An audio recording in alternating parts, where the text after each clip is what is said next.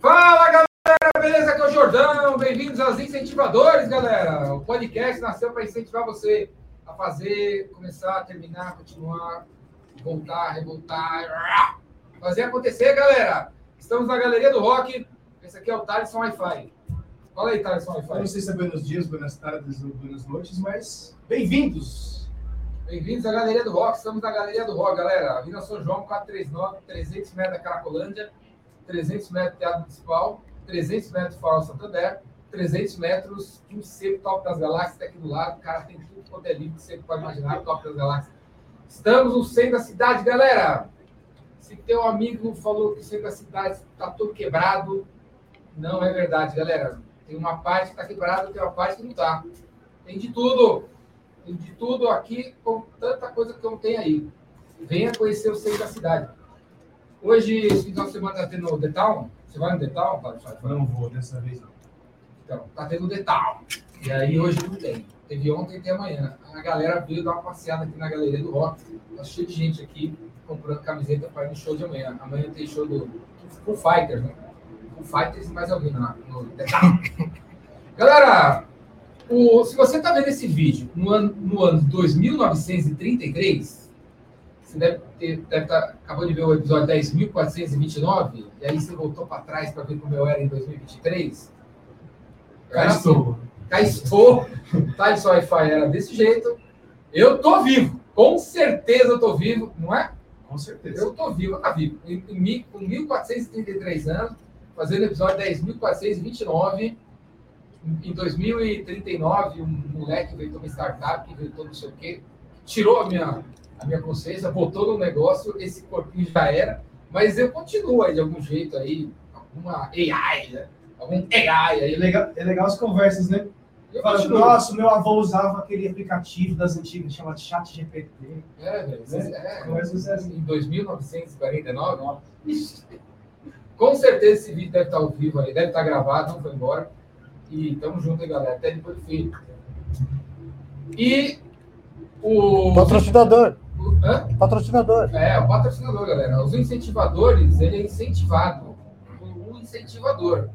Só vem incentivadores aqui. Daqui a pouco o Júlio vai mostrar com uma das nossas 79 câmeras quem é o, o incentivador do episódio, né? Episódio número 108. 108, galera. Essa O voz. Júlio parece o Lombardi, né? É o Lombardi. Tem uma câmera aí que 108. aparece pra esse Eu não trouxe, eu esqueci a câmera. Esqueci, Caraca, cara. Você tá só. Ok, Silvio. O Santos de Lombardi, ele tem o Júlio. Júlio Bessa.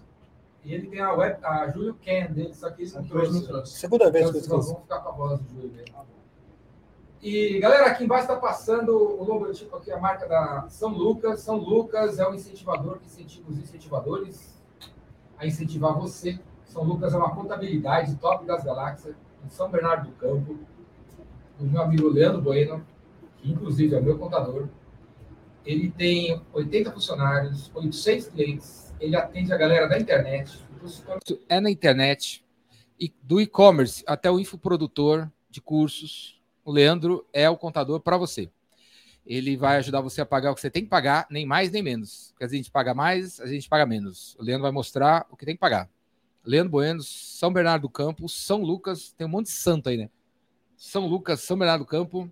Se você está em Manaus, ou em Caxias do Sul, em Goiânia ou em Vitória e trabalha com a internet, o Leandro vai te ajudar. Se você tem um contador que se você encontrar ele no shopping, você nem reconhece, porque há, há seis anos ele só manda DARF, boleto, ele tá de barba, você nem reconheceria ele no shopping hoje, porque ele é um contador meio ausente, troca esse meio ausente aí por um contador presente.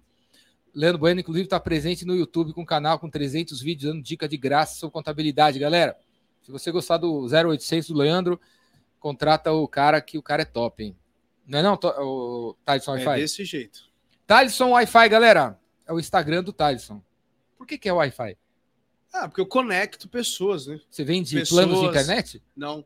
Conecto pessoas, ideias e negócios. Ó, E aí o Wi-Fi é. A gente Faz não isso. se conecta com Wi-Fi? Wi-Fi conecta. Quando a pessoa se conecta Pessoas- comigo, eu conecto ela com outras pessoas, ou com novas ideias, ou com negócio. Tipo a Polishop. Polishop, novas ideias, facilita a sua vida. Entendeu? Show de bola, entendi, entendi. Vamos falar quem é o convidado vamos, de hoje? Vamos mostrar. Que rufem os tambores, ladies and gentlemen. O Mostra aí, Júlio. Wilson Wilson Gonzaga. Cara, parece que foi um gol. é, é porque eu tô animado. Não, e faz sentido. O Wilson é corintiano. Ele tava Ó, falando. ó lá, que vira essa caneca aqui, Wilson, pra você ver o que, que tá. es- eu tenho é... é, vira aqui. Olha lá, olha lá. Oh, é nós na fita. Essa aqui é uma caneca que eu ganhei. ó. Metallica, Corinthians e Epicentro. Aquele tapa. Epicentro, Corinthians, Metallica. Meu Deus Legal. do céu. Vamos deixar o Então, Corinthians. com vocês, senhoras e senhores, pro- o Wilson, doutor Wilson Gonzaga. Wilson Gonzaga. Bem-vindo. Presente. Ô, Wilson, quem vem aqui, ó, ganha uma palheta. Opa. Eu não, tenho, eu- eu não tenho cartão de visita, tenho palheta de visita. Quem sabe o anime começa a aprender a tocar violão. É um Pois incentivo. É, é um incentivo. Né? ah, incentivo. Você ganhou a palheta, É. agora falta o violão, o curso, né, o banquinho, as partituras, né? Mas é um E o incentivo. talento. E o- é, e o talento que... Mas dá para desenvolver, né? Dá- Pode ter que exista um músico dentro de você esperando para Vai aparecer. né? saber, né? Wilson, O que é talento para você? Talento. O que é talento? É, primeira coisa por consideração é- que talento pode ser uma coisa desenvolvida, porque nós temos a potencialidade de desenvolver o que a gente quiser. Mas tem uns lazarentos que já vêm com esse modo instalado, principalmente para música, para tudo. Tem algumas pessoas que, se a gente for pensar em música, a história de César Camargo Mariano, conta a lenda que o pai dele recebeu, era um caixeiro viajante, tinha recebido um, um piano como dívida, e acordou de manhã e o César Camargo estava tocando aquele piano que nunca tinha visto. E o homem teve uma síncope, o pai dele. Então, esse é um talento que parece que já veio com ele, o que algumas pessoas chamam de dom. Porque se a gente acredita que a vida começa quando a gente nasce e termina quando a gente morre, fica meio esquisito essa história de talento, parece injusto que alguns vêm com alguns e outros com tão poucos. Mas se a gente entender que a vida é um pouco mais ampla do que isso, dá para ficar mais compreensível essa história do talento como um dom. você acha que o talento de uma pessoa é... Se você acreditar que não, que não tem esse começo, não tem esse fim, que tem mais, talvez o talento da pessoa seja o resultado de uma, de uma outra vida, de, uma, outra, existência. Uma outra existência, porque nós não temos só um corpo físico. né? Nós temos, dependendo do tipo de. Tem como provar que a gente não tem só o corpo físico? Pra... Como, é que, como, é que para- você, como é que você provaria para uma pessoa que, na- que acredita que só tem o corpo físico, que não tem só o corpo físico? Tem como provar? Então, depende do paradigma que você usa. Toda vez que a gente fala essa coisa da prova, a gente pensa no paradigma científico e coloca a ciência como referência. Cara, não tem nada mais volátil do que a ciência. O próprio cientista que afirma alguma coisa, ele luta para derrubar a própria verdade A que ele tese- divulgou. né? Então, é, para uma pessoa que. Como é que você prova para alguém que existe saudades? Né? Não estamos falando é, de uma prova física, de uma prova sentimental. Ela já passou por aquilo, já experimentou por aquilo. E existem ciências sagradas dentro de- desse planeta muito antigas. E, como eu disse, que colocam como quatro corpos, como doze corpos, como três corpos, e dependendo do tipo de paradigma. Mas, assim, o mais tradicional, vamos dizer assim, para que a gente possa entender, vamos colocar ele em três: corpo, mente e espírito. Então, hoje, ninguém mais duvida que a gente tem corpo e como ele funciona, cada vez a gente entende mais. Também não se duvida mais de que nós temos uma mente que anima esse corpo. E já fazemos uma diferença do que é cérebro e do que é mente. E quanto mais a gente estuda, a gente começa a perceber que ainda falta um pé aí, que é essa essência que pode chamar de pneuma, de nous, de, sei lá, dependendo de, da idade que a gente for pegar essa referência, ou espírito, né? que é.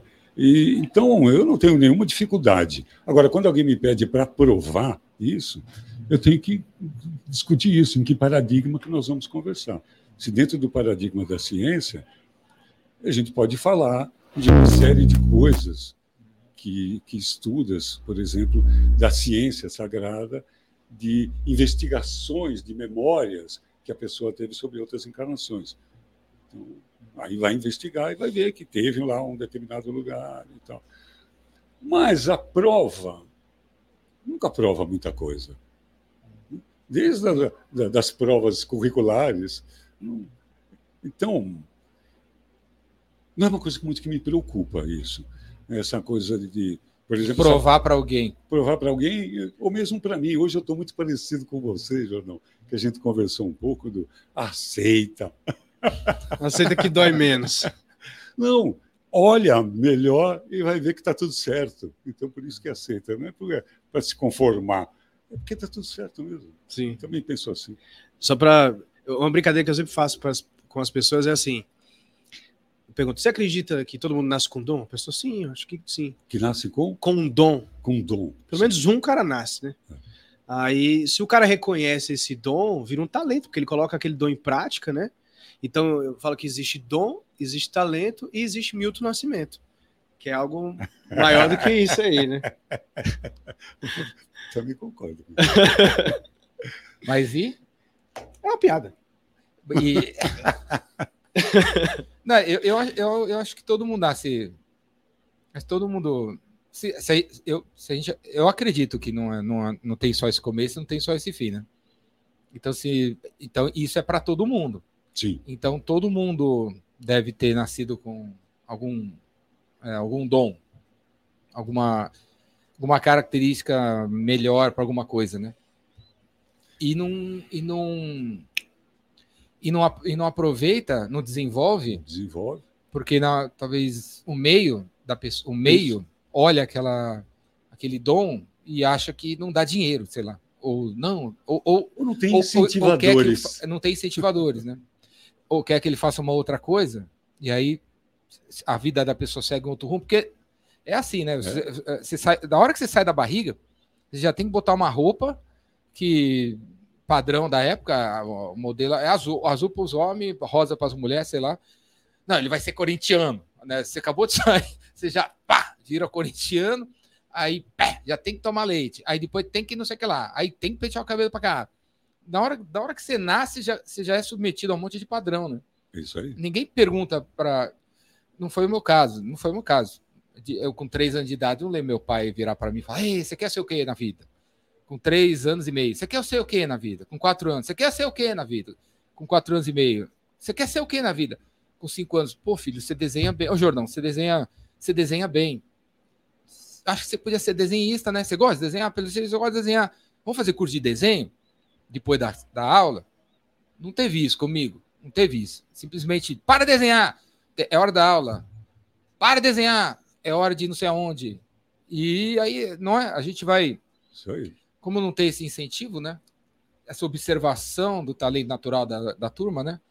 Você, a, a, a turma leva para o caminho natural das, natural das, das coisas, né? E depois, ele, com 35 anos de idade, o cara tá num banco, não sei aonde, e aí acorda Longe da sua essência. longe da sua essência, e aí ele lembra, quando passa uma criança, que ele desenhava. Isso aí. E aí ele começa a se questionar, vai para uma terapia, e quem sabe. Quantos pianistas pode ter adormecidos numa favela? Mas quando ele vai ter essa oportunidade de sentar num piano e ser incentivado para isso? Sim. É, eu, eu, eu tenho certeza, vamos dizer assim, que o melhor conselho que eu poderia dar para um pai, especialmente para esse, que também não foi um grande incentivador, né, foi, mas poderia ter sido melhor, era exatamente isso. A grande fortuna que a gente pode deixar para os filhos é descobrir a possibilidade de- dos, dos seus talentos, ver o que, para que, que ele tem talento. E dar todas essas experiências, por exemplo, observar, como você bem colocou, Pô, desenha bem, vamos desenhar. Canta bem, vamos cantar. E desenvolver o talento natural. E na, na história do tá tudo bem, tá tudo bem mesmo, né? Eu tava, tipo assim, você, uma amiga minha, tava, tem três filhas e fica se questionando que ela não consegue ser em casa a mãe que ela queria ser, sabe? Aí eu falei, pensei assim, ó, falei para ela, né? Olha, se você gritar com a sua filha, a sua filha vai olhar para você e falar assim: quando eu for mãe, eu não vou fazer isso que a minha mãe tá fazendo comigo, eu não vou gritar com a minha filha. Se você não gritar com a sua filha e for amorosa, ela vai virar para você e pensar assim: quando eu for mãe, eu vou, eu vou ser amorosa como a minha mãe é. Qualquer que seja a parada, é, tá certo. Eu falo isso com meu pai, do- sobre meus pais, né? Eu apanhei, eu, sou da geração que apanhava, né? Apanhava, apanhava, apanhava. Eu olhava meu pai assim, que me dando uma chinelada e ficando marcado, que marcava aqui, né? É Havaiana 42, né? Ficava marcado uns três dias, uma tatuagem, né? Eu pensava assim, quando eu tiver um filho, eu não vou bater nele, que nem meu pai tá me batendo. E aí teve as vezes que eu tava. é, eu tenho lembrança, né? É, todo dia do meu aniversário, eu era acordado pela minha mãe me dando um beijo. Ela abria a porta, seis da manhã, ah, ficava me abraçado comigo meia hora. Ah, parabéns, parabéns, parabéns, parabéns, parabéns. Aí eu pensava assim, quando eu tiver um filho, no dia do aniversário dele, seis horas da manhã, eu vou ficar meia hora abraçado com ele, dando um beijo, nem minha mãe tá fazendo. Então, não é? Tá tudo sempre certo. Sempre Se a gente certo. fizer errado, vai ser o exemplo do que não é para fazer. Se fizer o certo, vai ser o exemplo do que é para fazer. E se reconheceu que cometeu um erro, está aí a oportunidade Da- de se melhorar. de se melhorar. Porque eu tive uma vez uma DR com a minha filha que me marcou até hoje. Porque eu achava que eu era um pai super legal. Porque eu era um pai amigo. E aí um dia, com uns 16 anos, ela me sentou, me lembro direitinho, no banco de um shopping, colocou o dedo na minha cara e falou assim, olha, as minhas amigas, acho que você é o cara mais legal do mundo. O pai mais legal do mundo. E porque você é um pai muito amigo. Mas eu quero dizer para você que amigo eu tenho de monte. Eu preciso de um pai. Bingo! Eu preciso, Tome. eu preciso de alguém que me diga que quando eu estou errado, que não fique me aplaudindo, que me ache legal pra caramba. Eu não preciso de um fã, que eu também tenho um tanto. Eu preciso de um pai. Tá, então tá. Eu- Quando eu percebi que eu estava. Aquela história de pai culpado, que trabalha muito, separado da mãe, e que quando está com a filha, é pipoca, sorvete e alegria e, e tudo pode. Cara, demorou eu perceber, só depois que ela me disse isso, que isso não é ser pai mesmo, é ser amigo, tá errado. Entendi. Ela- falou com ela tinha quantos anos? 16 anos. Vixe. Tá, tá bom. Dá- dá- vai dar tempo de fazer algumas coisas daqui para frente. né? Diz que o som mais bonito do universo é o das fichas caindo, né? É, por exemplo. Mas aí, quando ela me deu autorização para criticar, também. Então, Deixa pera aí, comigo pera agora. aí. Agora deixa comigo. Tá bom. Mas é isso, tudo está certo mesmo. Tudo está certo. Eu tive uma experiência, Jordão, há pouco tempo, com uma medicina psicodélica que foi fantástica. Eu sou asqueiro velho, né? raiz. E... Mas tive uma experiência com psilocibina em que eu percebi que tudo é sagrado. Assim, falar isso é meio babaca, é meio bobo, porque a palavra vai reduzir o, que eu senti ali. É, quando a gente começa a escutar é, cor, quando você começa a ver som, dizer, fica difícil explicar com palavras a tua experiência. É. E entendi isso, que tudo é sagrado. E que, por pior que seja o que você está vendo, aquilo é uma manifestação do sagrado num tônus vibratório para atender uma necessidade que, por hora, você não está entendendo, mas que está linkada no todo, como tudo, nada está solto no universo. E eu percebi que eu também sou sagrado. E isso, pela primeira vez na vida, eu entendi que eu não sou filho de Deus, que eu sou Deus. E que todo mundo pode pensar nisso. E não faz muito tempo isso. Né? E isso está mudando muito. Essa ideia de que está tudo certo mesmo. Tudo certo. Por mais estranho que pareça, por mais chocante que pareça, injusto que pareça, porque o chocante e o injusto ele está sendo visto por um paradigma. E que quando esse paradigma amplia, coloca uma lente grande angular. Wilson. Sim, Só encostar. quando, sim, perdão. Quando se coloca uma lente ah, maior, a gente começa a perceber que, de fato, está tudo certo. Porque, como você mesmo falou, a gente começa. O primeiro que a gente já começa a constituir o nosso sistema de crença baseado em cinco portas da percepção: né? audição, olfato, visão, tato e paladar, que é muito pouco para poder entender o cosmos. Com esses cinco sentidos, a gente mal entende a tridimensionalidade, a gente começa a viver nesse matrix, acreditar que isso é sólido, que Jordão é um, que Wilson é outro, que Thales é outro, e acredita piamente que isso é realidade. Então, a estrutura cognitiva que a gente tem é muito pouco. Então, por isso que esse negócio de provar, prova, cara, nós temos muito pouca ferramenta ainda para dizer. É como entender a vida, é como querer consertar, sei lá, um relógio com luva de boxe. Quer dizer, falta fineza, falta instrumento, falta. Isso é boa. É. Então, está tudo certo. Mesmo que por enquanto eu não estou entendendo, porque eu estou com luva de boxe. Ou eu estou cego. A hora que me puserem uma lente, eu vou ver que tá, agora eu estou vendo mesmo está tudo certo. Mas eu começo a desconfiar que está tudo certo mesmo. Minha amiga, uma amiga minha fala que a vida é uma sopa, só que você está usando garfo. Tomar sopa com garfo, Nossa. a vida. Wilson, eu gosto daquele exemplo que você dá da, da criança que está debaixo da cadeira que a mãe está fazendo crochê e tal, que aí a mãe coloca no colo. Ah, é verdade. Isso aí é uma É história. uma história, né? uma história que eu ouvi, acho muito linda isso. Bem lembrada. Que é essa coisa dessa. que está tudo certo.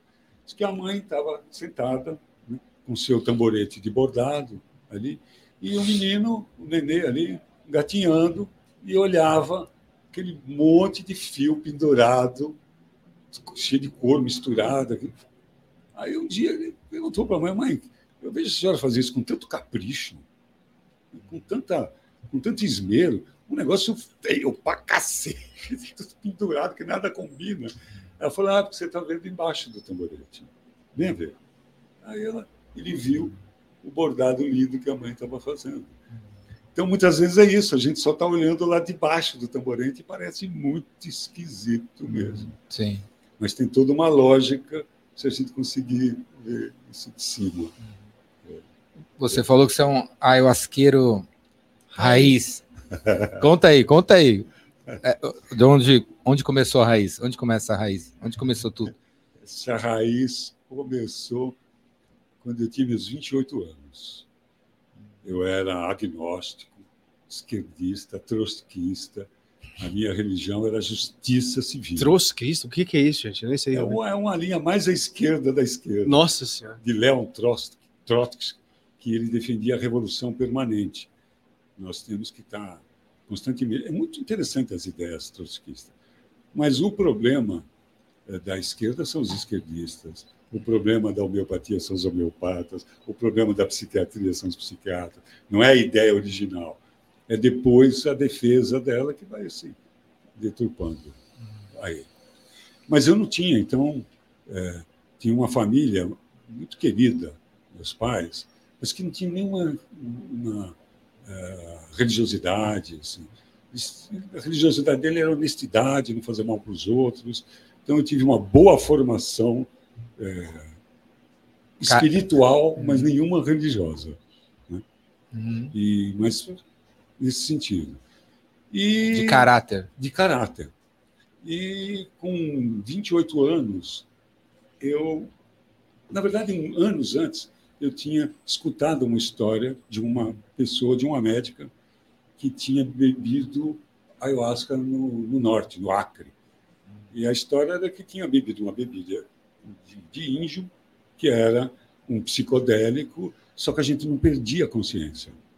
Eu achei aquilo muito estranho, porque eu já trabalhava com usuários de drogas, que era um jovem psiquiatra, recém-formado e trabalhava. A minha especialidade Você era um jovem psiquiatra, recém-formado. e recém-formado e tinha feito uma especialidade na França sobre dependência química. Então eu adorava estudar essas substâncias. né? E, e aí quando soube disso, falei, olha, uma substância que dá, traz consciência. E fiquei com aquilo até que uma vez um grupo de jovens psiquiatras acampando no carnaval, alguém eh, me contou essa história. Aí logo depois uma madrinha de casamento disse que tinha bebido esse chá. E que aqui em São Paulo, tinha sido em Campinas, inclusive. Aí eu falei, ah, quero conhecer isso aí. E, e fui. E- porque eu era do conselho, acho que, ou municipal ou estadual, estadual de entorpecentes. Fazia parte do conselho. E aí tinha lá a organização lá, que quando viesse alguém médico, especialmente se fosse alguma autoridade, que não escondesse nada, que era para poder trabalhar para a legalização um dia disso daí. E eu fui recebido assim com pompas e honras, porque eles achavam que eu estava lá para fiscalizar alguma coisa e, e com medo. Não estava nada, eu queria era conhecer mesmo. E tive uma epifania. Tive uma epifania, assim, uma coisa maravilhosa, assim, que mudou minha vida. E aí eu achei que eu tinha que estacionar meu barquinho naquele porto ali, atracar por um tempo ali. E ele está atracado Até hoje. e navega, navega por outras, como disse, hoje eu, hoje eu estudo medicina psicodélica. Eu faço parte de um grupo de médicos que está fazendo uma, montando, já está funcionando uma pós-graduação, a primeira pós-graduação aprovada pelo MEC em medicina psicodélica para médicos e psicólogos. Eu sou um dos, dos professores. Aonde? Isso chama-se Instituto Alma Viva, é aqui em São Paulo. Na verdade, o curso tem gente do Brasil inteiro. E, e hoje, então, é isso que eu estudo. Mas isso por conta da ayahuasca, que mudou a minha vida e, e vejo o potencial de cura que tem. E a medicina psicodélica hoje, vou falar um negócio aqui, ela está para a saúde mental como um dia a penicilina já teve para a medicina interna. Então, estou vendo o teu braço aí escrito ayahuasca, então acho que você sabe do que eu estou falando, Sim. que isso é uma potência curativa é, espetacular. Espetacular.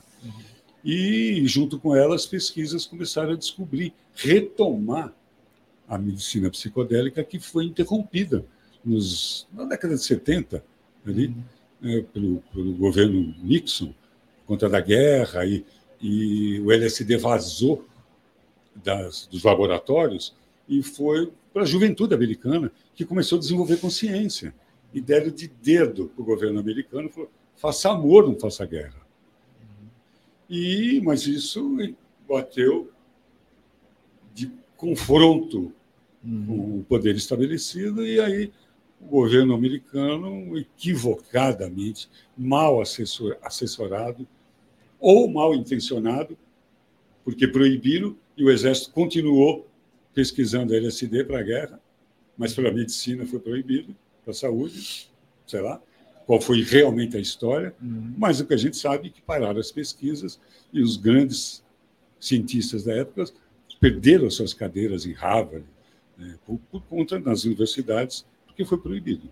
E hoje está recrudescendo e vendo o potencial de cura para doenças que hoje estão afetando a, a, a sociedade e que nós temos propostas ainda insuficientes, medicamentos que dão muitos efeitos colaterais.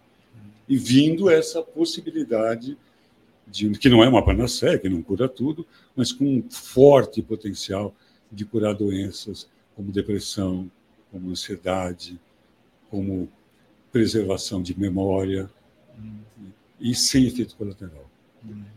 Isso é muito novo. Mas, como todo, toda novidade, precisa de muito cuidado, muito rigor e o cuidado com o excesso de entusiasmo, porque precisa de investigações de que, por enquanto, as pesquisas são muito animadoras, por conta do nível de inocuidade que tem para a maioria das pessoas, não para todas. Pessoas que já teve um surto psicótico ou que têm um sofrimento psíquico muito grave, uma depressão muito grave, um transtorno bipolar muito agudo. Então, a, a gente não usa, com risco de psicotizar, com risco de, de. Pode até ser que seja seguro, mas a gente toma todos os cuidados hoje, as pesquisas precisam de muito ainda para evoluir. evoluir. Muito mais dados. Mais dados, mas é impressionante. Especialmente porque, no caso da psilocibina, se pode trabalhar ela com microdosagens, que é doses não dissociativas, doses que não alteram o psiquismo. Diferente da ayahuasca, que a gente precisa de um copão ali para né, pra poder buscar os benefícios dela. A psilocibina tem essa possibilidade de trabalhar como se fosse um medicamento. Então, foi aí que mudou tudo, com a experiência nos meus 28 anos. E, e Aí, aí, aí você deixou de ser agnóstico. deixei de ser agnóstico.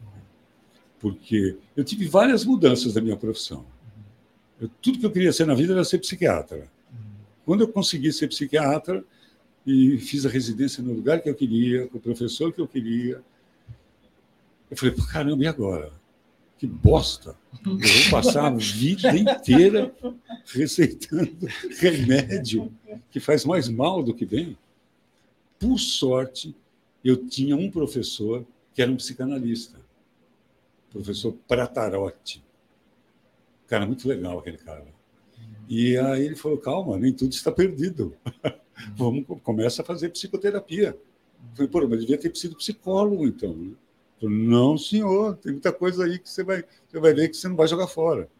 Aí eu comecei a fazer psicoterapia. Aí eu pass- passei do, da base só cérebro e para cérebro e mente. Mas ainda estava meio sujeito a desequilibrar. Quando surgiu o terceiro pé, o espírito. Eu percebi, com 28 anos de idade, que nós não temos espírito porra nenhuma. Nós somos espírito. O que nós temos é um corpo. E aí mudou tudo de novo. Eu falei, caramba, agora eu vou ter que começar a estudar de novo. E aí comecei a me aprofundar nessa questão da espiritualidade e deixei absolutamente de ser agnóstico. E percebi isso. né? Que, aliás, isso foi uma frase que eu coloquei numa, numa dessas vezes que eu fui convidado na Unicamp para participar de uma mesa sobre ciência e espiritualidade numa sociedade brasileira de, de SBPC da vida lá. E aí era uma mesa sobre ciência e espiritualidade. E o cara que falou na minha frente era um matemático. E ele foi. Acho que ele foi muito raso. Ele era aquele ateu, graças a Deus. Começou a fazer aquelas Ateu, questões- graças a Deus. é, aquelas questões de criança, sabe? Ah, é, se Deus existe, então porque existe uma quantidade de morador de rua. Se- alguém que nunca estudou espiritualidade nem filosofia, pelo jeito. E aí eu fui o segundo a falar. E eu vi que a plateia estava irritada. Aí eu saí da tal da mesa redonda, que eu não sei por que chama mesa redonda, né? porque nunca é redonda, né? É um negócio... Aí saí, pedi licença, fui para a plateia e eu falei isso. Falei, ó, eu tenho certeza, eu tenho convicção que o homem não tem espírito. O homem é um espírito, porque tem um corpo. Olha que eu, olha que eu disse, o homem não tem espírito. A plateia assim falou, "Puta, Mais um. O babaca 2. Babaca dois. A babaquice continua. E, e foi a primeira vez que eu entendi mesmo essa frase, de que como a nossa identidade é, é essencial, está na essência. né? O corpo é um grande presente da natureza. É um templo. É um templo. Sim. E que se a gente tratá-lo como templo e souber fazer silêncio com a mente, a gente pode escutar mesmo a voz de Deus dentro do corpo. Às vezes, só com respiração. Agora, para quem é cascudo e tosco, que nem eu, assim, a ayahuasca me curta bem o caminho de poder perceber isso tudo. Me falaram, não sei. O, o- você participou, ou qual foi a sua participação na legalização da ayahuasca para. Não sei, não sei nem se essa palavra é a legalização Sim. da ayahuasca para uso em rituais. Você teve participação nisso? uma ativa. Foram vinte e tantos anos aí, porque era um médico né, lá no começo, então era muito importante que os médicos que tivessem bebendo ayahuasca se importassem com isso. E desse a sua cara tapa para defender essa causa. Hum. E por duas vezes eu tive a oportunidade de estar lá no momento legislativo. O primeiro foi, eu era conselheiro do Confem, que foi quando foi aprovado mesmo. E foi uma coisa muito bonita. Você sabe o que é CONFEM? Não. Conselho Federal de Entorpecentes. Que não existe mais. Hoje é o CONAD, é o Conselho Nacional Antidrogas. Mas era o conselho ligado ao Ministério da Justiça que fazia os papéis que hoje faz o CONAD de ditar a política de prevenção, de repressão, a política de droga do país. Hum. E ele é um, era um conselho ah, de diversos setores do governo. E eu fui indicado pelo Ministério do Trabalho e estava lá como um, eh, alguém que, que conhecia também a ayahuasca, por isso que eu estava lá. Hum. E, e foi muito legal. Porque no dia que era a aprovação, no mesmo dia, a gente ia discutir a descriminalização da maconha. E se ainda hoje dá polêmica, imagina naquela época. Que foi. Mil... oiten- Anos 80? Putz, eu não lembro. Não, 90. Anos 90. Não me- lembro direito as datas, mas. É, é, enfim, anos 90. Isso, isso sou eu. Esse negócio de data, para mim. é, o que importa é o dia de hoje, para mim. Cada Sim. vez mais. Que é onde eu posso, onde eu estou vivo, eu posso fazer alguma coisa. Mas, e aí o relator era um jurista carioca, pai de daimista, que era doutor Domingos Bernardi, um cara brilhante, jurista brilhante. Um homem diferente, fora da curva. Assim. E ele foi o relator. E aí a, a discussão, a pauta, a discussão da ayahuasca ia ser depois do almoço. E a gente ia discutir a, a descriminalização da maconha como última pauta da manhã. Era alguma coisa parecida. Eu falei, isso não vai dar certo. É. No mesmo dia? Não vai dar certo. Porque as mesmas pessoas que eram simpáticas à ayahuasca, com certeza seriam aquelas que iriam advogar a favor da descriminalização. Eu era um. E eu falei, cara, não vai dar, isso aí vai virar guerra. Aí eu falei para o Domingos, o Domingos falou, nossa, eu não tinha pensado nisso. E agora? Eu falei, deixa comigo, vou conversar com a tia. A tia era a presidente, doutor Esther Kozovski, que é uma figuraça, uma pessoa muito querida mesmo, assim, muito querida. E aí eu cheguei para ela e falei, ó, doutora, é o seguinte, assim, se a gente começar a discutir essa matéria agora de manhã, nós vamos levar o dia inteiro. E, quiçá, não vamos sequer conseguir chegar a uma conclusão. É uma matéria muito polêmica. E tem milhares, milhares de pessoas no Brasil esperando o que, que esse conselho tem a dizer sobre a legalização da ayahuasca. Então, a minha proposta é mudar a pauta. E vamos inverter a pauta. Ela olhou para mim e falou: tudo bem, nenhum problema. Quando começar a reunião, você propõe. Aí já.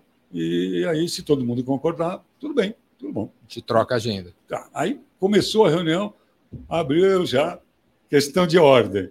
Eu, fui, eu era muito chato naquele conselho. Aí olharam para mim e falaram: porra, Já? começou a reunião, você já está dando uma questão de ordem. Eu falei, mas vocês vão entender por quê. E aí coloquei.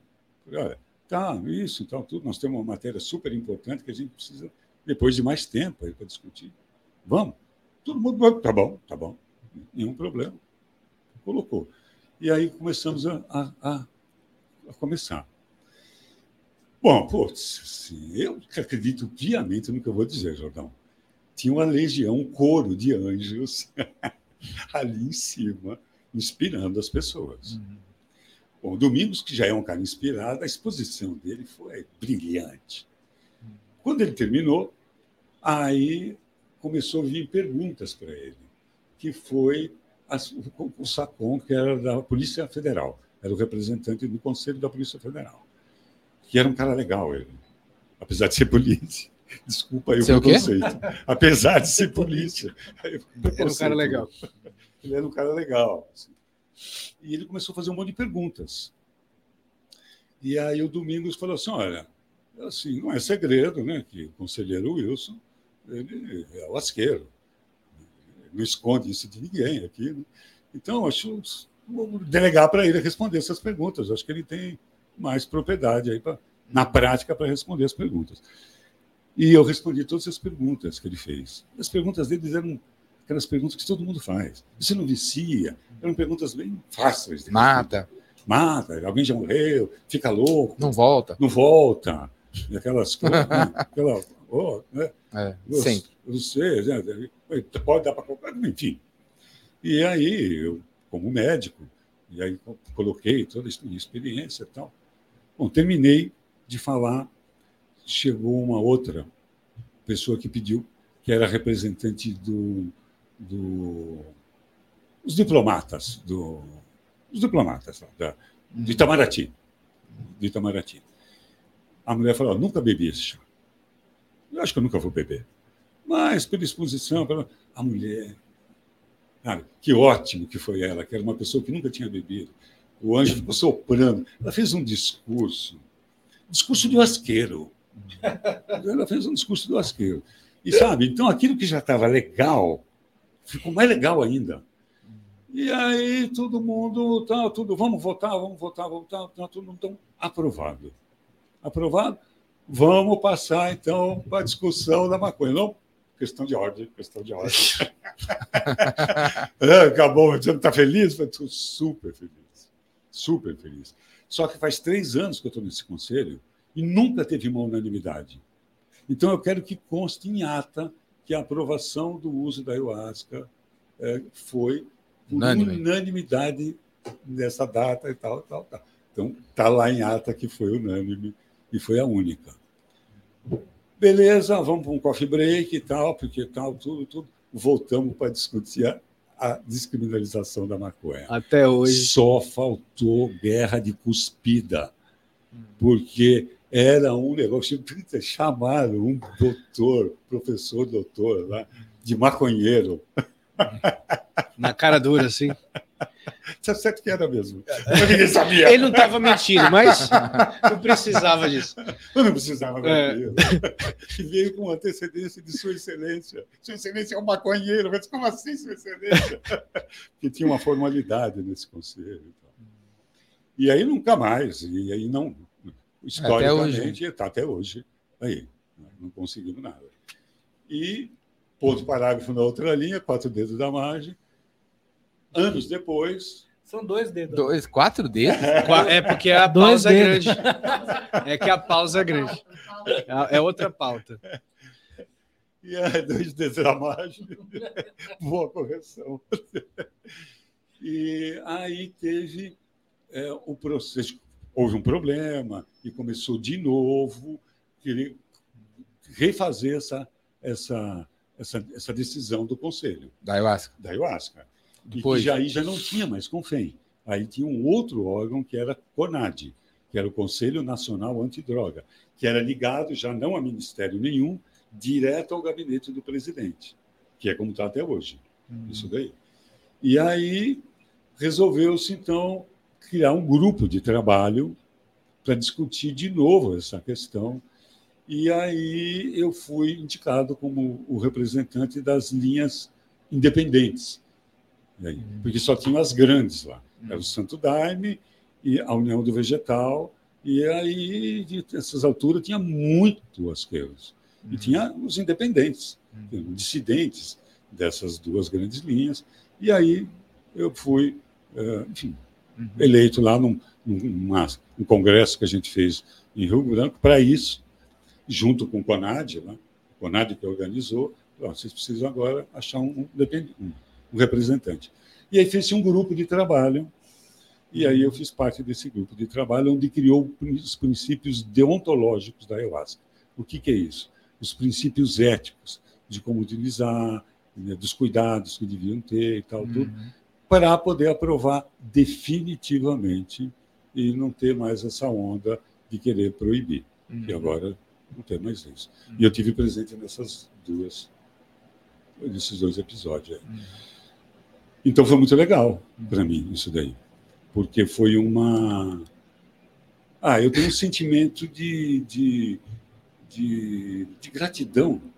eu acho que eu posso usar esse termo sem medo de ser piegas, de uma gratidão profunda e eterna pelo que a ayahuasca fez por mim. E aí é uma, foi uma maneira de eu poder devolver, por, pra, não para ela, que é uma, é uma medicina, mas para as pessoas também poder utilizar isso de maneira mais segura e legal. E hoje estou na mesma batalha com a psilocibina, porque a ciência está ajudando muito mais do que ajudou a ayahuasca. Por conta de que hoje são milhões de dólares investidos em pesquisas na medicina psicodélica. Por causa da promessa dela e por conta desse caminho que a ayahuasca fez, mesmo, como bandeirante, como psicodélico bandeirante para a ciência, abrindo caminho. assim. Então, ela, ela também é responsável por esse momento feliz da medicina psicodélica no mundo, a ayahuasca. Então, eu tenho essa gratidão por ela e participei desses dois momentos. Aí. É, meu velho. É, meu amigo. Então, com 28 anos, você bebeu, bebeu a primeira vez. Você tá com quantos anos hoje? 69. Então faz, fazem 41 anos isso. É. 41 anos. Você continua consagrando nesse Sim. tempo todo. Sim. Não, não mais como antigamente, que eu tinha núcleo, tinha grupos. E hoje eu, de maneira solitária, eu, minha mulher, pequeno grupo, pequenos grupos, porque eu já dei ayahuasca para morador de rua. Eu já fiz minha parte. Essa parte já foi brincadeira, não. Eu. A gente. Já salvou muita gente. Eu não, né? Sim. Eu, a ayahuasca. Mas eu facilitei. Ficava como testemunha ali. Que era um jeito. É, você foi o garçom, né? Exatamente. O garçom. Isso aí. Acho que é bem mais interessante essa palavra do que mestre. Porque essa palavra tem um peso que eu não quero no meu lombo, não. Mestre? Ah, assim, quer chamar de professor, eu até acho bonitinho. Agora, mestre, para mim, tem uma, um peso espiritual. Uma consist... Não posso chamar de peso, não. Uma consistência espiritual, que é um título que não cabe no, no, no, no crachá, que eu não, não posso usar. Sim. Nada contra. Hã? Nada contra os mestres. Nada. Nada contra os templos. mas haverá um dia que. É, na, na hora que, ah, uns 10, 15 minutos atrás, quando você falou que tudo é sagrado, eu comecei a chorar, né? Eu fiquei emocionado, né? Eu fiquei Eu vi. arrepiado, Eu vi. eu fiquei arrepiado. Minha- eu comecei, você falou de sagrado, eu comecei a pensar na isso aí, é, que tudo é tudo é sagrado mesmo. Eu voltei, estava falando do meu pai, né? Eu voltei para o almoço com meu pai, com a minha mãe, quatro, seis, sete horas atrás, e ele com a berinjela dele, e olhando a berinjela e, e a berinjela com aquelas, você vê, a, né? A, a coisa bem feita ali, tudo tem ordem na berinjela, né? Um negocinho no meio, que nem uma, uma- que nem uma folha numa, de uma planta toda perfeita, você vê de perto, né? As coisinhas, os detalhes, tudo é sagrado mesmo, né? Hum, A berinjela é sagrada, né? Eu lembro a berinjela do meu pai, nossa, coisa bem feita. Berinjela é bem feita. Tem mais detalhe que eu, sei lá. Aí você, dizer, aí você vem me chamar de mestre? Mestre é berinjela. Mestre é, é uma formiga. A Olha formiga. olha a formiga de perto. Olha a formiga de perto. né? A rosa, A rosa. o repolho, que tem a constante de Fibonacci ali dentro. Como é que é isso? Na escama de um peixe? Cara, como é que é isso? É, surreal. E aí, eu sou mestre que? Tá doido? Na- floresta é mestre. Quanto mais micro é a coisa, mais incrível é, né? Você- como é que pode caber tudo aqui dentro? Você vai lá no microscópio lá. Como é que pode, né? Eu sou mais em quê? Olha aqui, ó. Que top das galáxias. Quanto menor, mais top. É isso aí. E, é- e- então, quando você tem essa noção do que tudo é sagrado, não, não dá para se. O teu ego diminui. O meu, pelo menos, diminuiu, né? Quando tem, eh, cai essa ficha, né? Diminui. Pera lá. Isso é, isso é É. só um. Dá um tapa na orelha, dizendo: para de ser bobão. Para de ser bobão. Achando que o, que o, o mundo gira em volta do teu umbigo. Isso é uma uma parte desse todo. E se é uma parte do todo, é o todo. Isso é, isso é muito legal. Se a gente é parte do todo, né? É. Que existe um- uma, uma coisa que eu gosto muito de refletir, dessa ideia de que, por exemplo, esse do mesmo do microscópio ou do telescópio. Se você pegar um telescópio quando está poderosíssimo, chega um ponto que você vai num grande escuro, num grande nada. E que o universo é esse grande nada com algumas bolinhas brilhantes ali dentro, distante uma da outra. A maior parte, tudo ali, tudo nada. Se vem para um microscópio, pequeno, pequeno, pequeno, vai chegar a mesma coisa. A distância de um, de um núcleo para um elétron orbitando em volta dele é um infinitamente vazio. O mundo é um, um monte de vazio.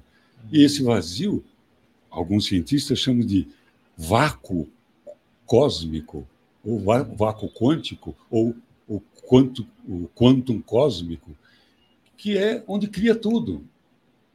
Onde é que os hermetistas diziam isso? Chamavam Deus de o todo. O todo. Que é o mesmo nada. Então, qualquer coisa que exista está dentro do todo.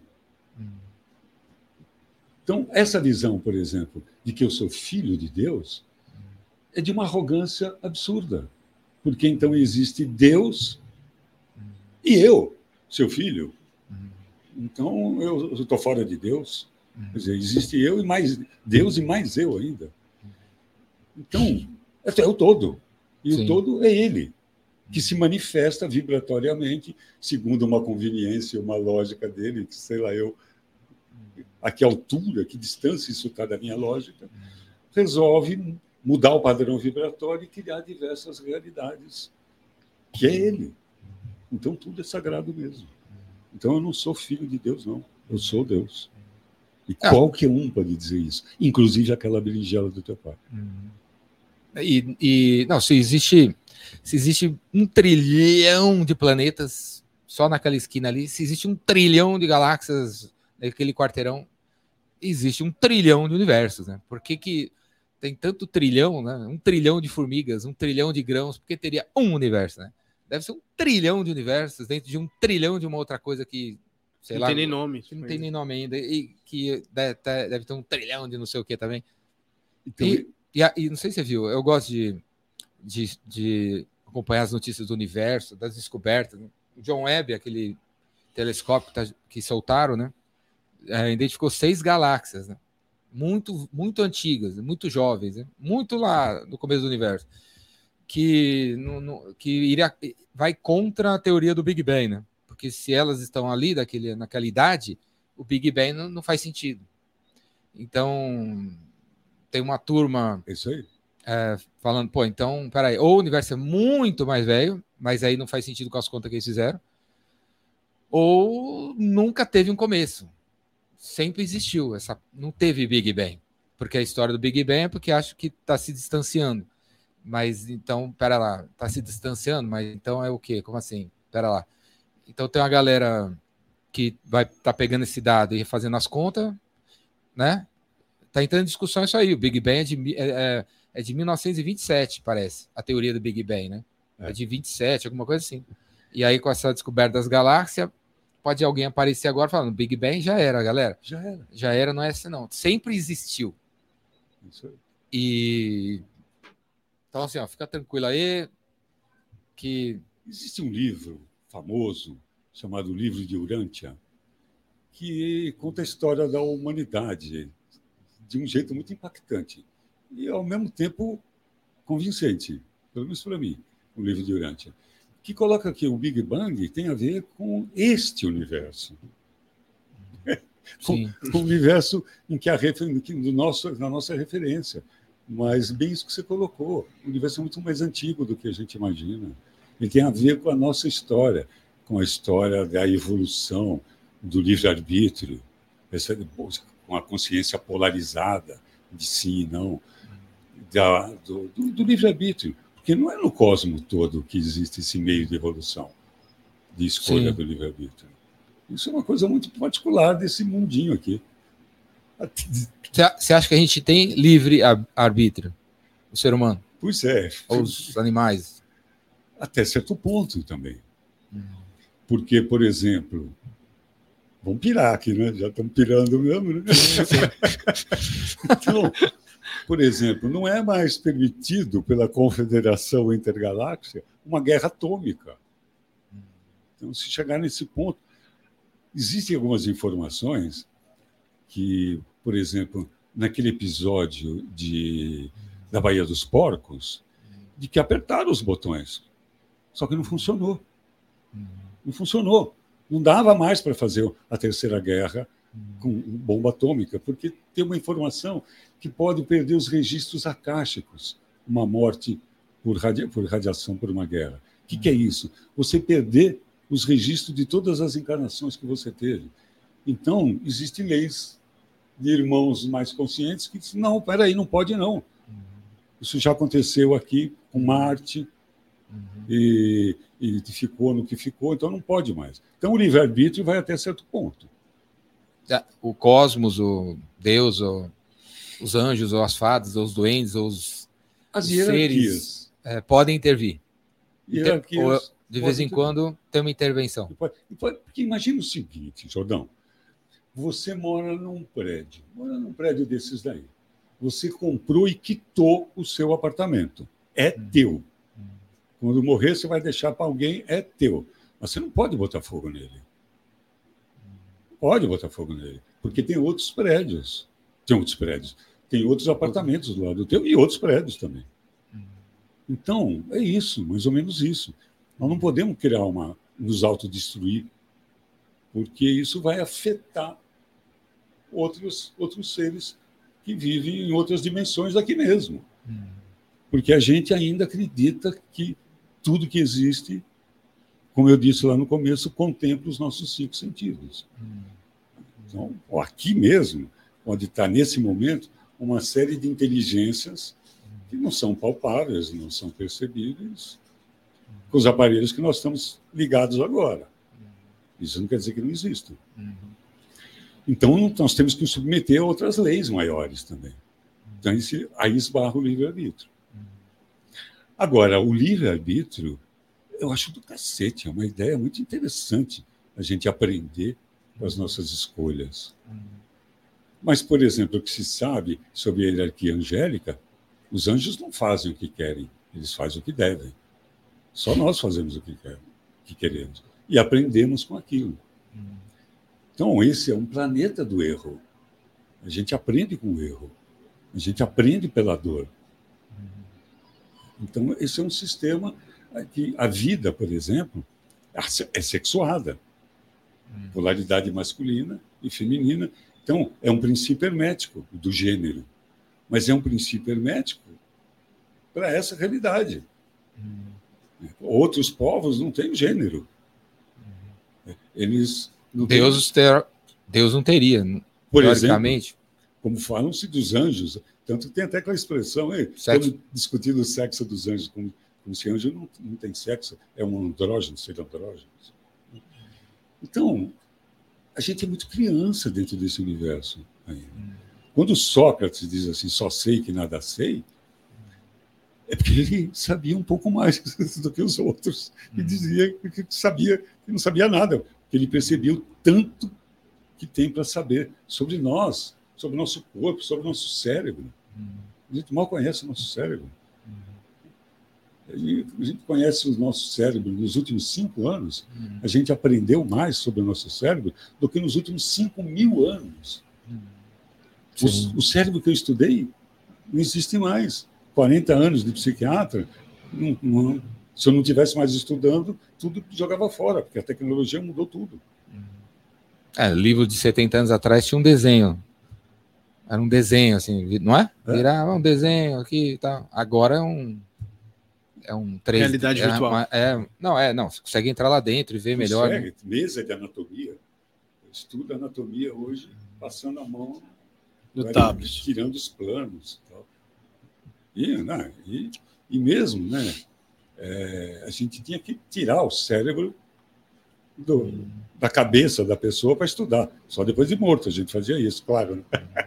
Vivo não dava. Hoje é o contrário. Hoje tem um tomógrafo, já tem tempo já. O primeiro foi na Holanda, para casais. O casal fica transando ali dentro do tomógrafo funcional e um bando de cientista voeirista olhando os elétrons do cérebro, vendo o que está acontecendo ali. Pessoa tocando violão, orando. Hoje a gente sabe que a oração ela funciona, ela ativa a neuroplasticidade. Por quê? Ver quando o cara ora, o que, que acontece com o cérebro dele. Enche de sangue uma determinada região, uma, uma determinada região. Então hoje a gente conhece muito mais e ainda conhece muito pouco. Quais seriam as top 5 coisas que se eu fizer todo dia vai fazer bem pro meu cérebro, pra minha cabeça? Orar? É- Orar é uma delas? Vamos, vamos- nunca enumerei em cinco. Dá, 10. Mas vamos começar. Não, vamos começar aí das principais.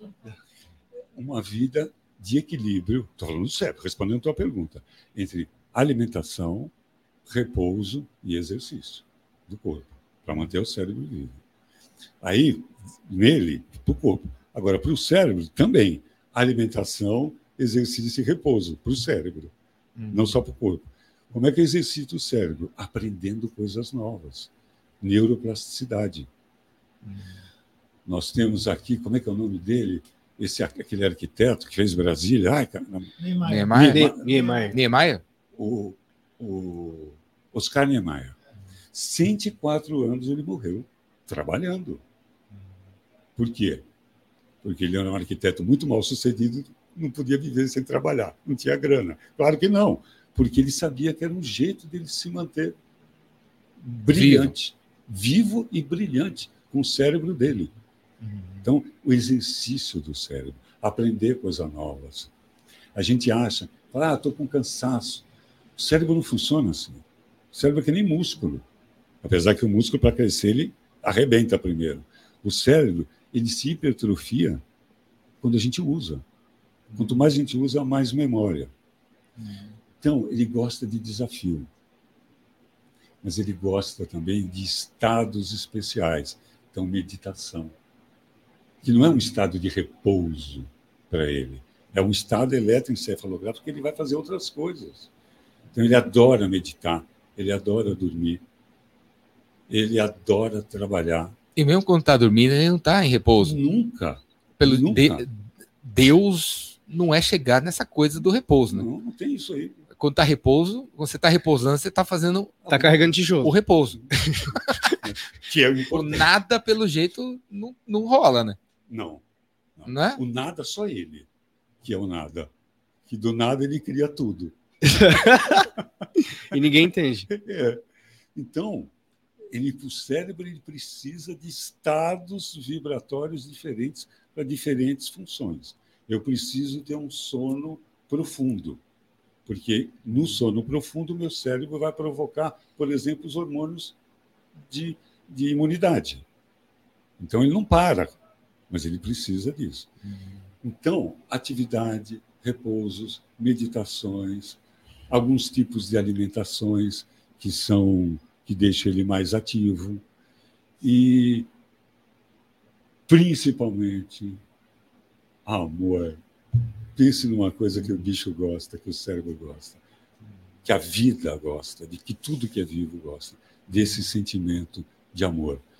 E que, quando a gente fala de amor, a gente logo pensa no amor eros. Temos o eros aqui do lado, que é o amor mais, Sexo. mais humano, né? do tesão, da procriação, né?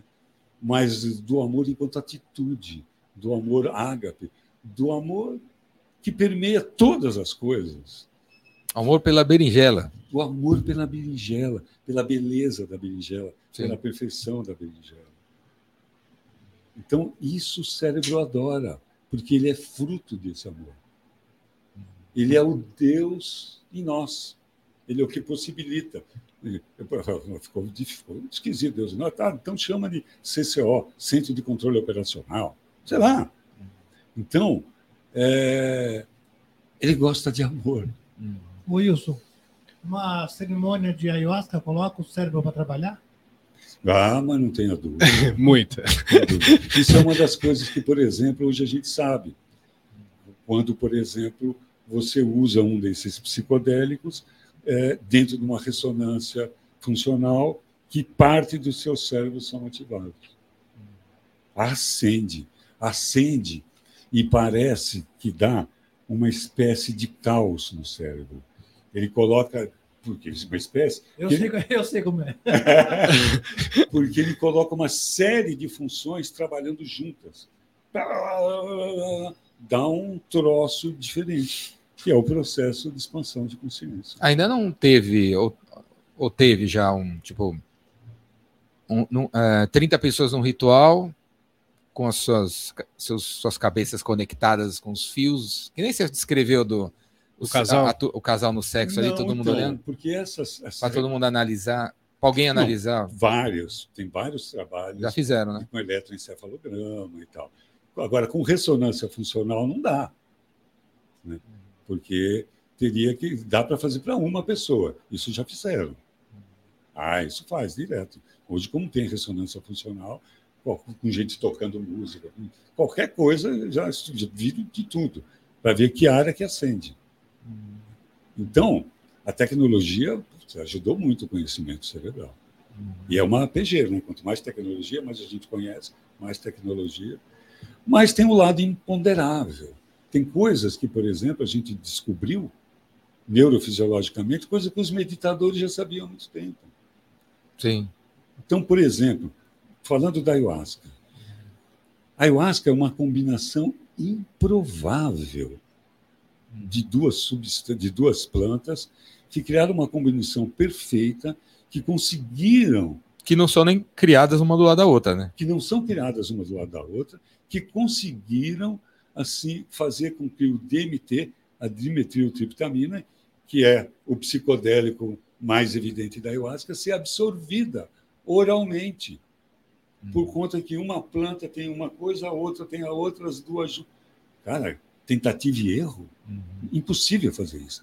Como é que isso foi feito pela primeira pessoa que fez isso? Ô, Wilson, na Amazônia tem 60 mil tipos de planta.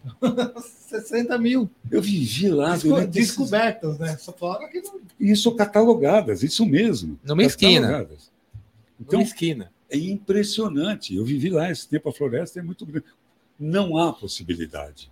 É a mesma coisa que de querer imaginar de que, sei lá, o, o- uma poesia poderia advir da explosão de uma gráfica. Aí os tipos caem, minha terra tem palmeiras, onde. É impossível. Exemplo sensacional. Explosão de uma gráfica caiu. Poesia. poema. Então, tudo feito, tudo perfeito. E essa sabedoria? Não tinha ciência, não tinha universidade, não tinha experiência. De onde vem esse conhecimento? Então, é uma coisa que a gente tem quando fala prova isso, já me dá um pouco de preguiça, porque a gente tem que levar um monte de outros dados, por exemplo, isso. né? Como é que. Então, prova como é que os egípcios construíram aquelas pirâmides. Como é que Machu Picchu foi construído? Se aquelas pedras não são das montanhas, são do Iracocha. E nós não temos tecnologia hoje, não temos guindastre hoje para levar lá em cima. É, pesada aquela pedra. Como é que encaixaram aqueles monolitos sem nenhuma argamassa, sem nenhum parafuso, sem nenhuma estaca? Como é que construíram as pirâmides do Egito? Então, a ciência não explica isso, mas elas estão lá. Nós não temos essas ferramentas da ciência oficial. Agora, tem que ir para a ciência sagrada. Eu tive uma experiência. Teve-. Teve intervenções, né?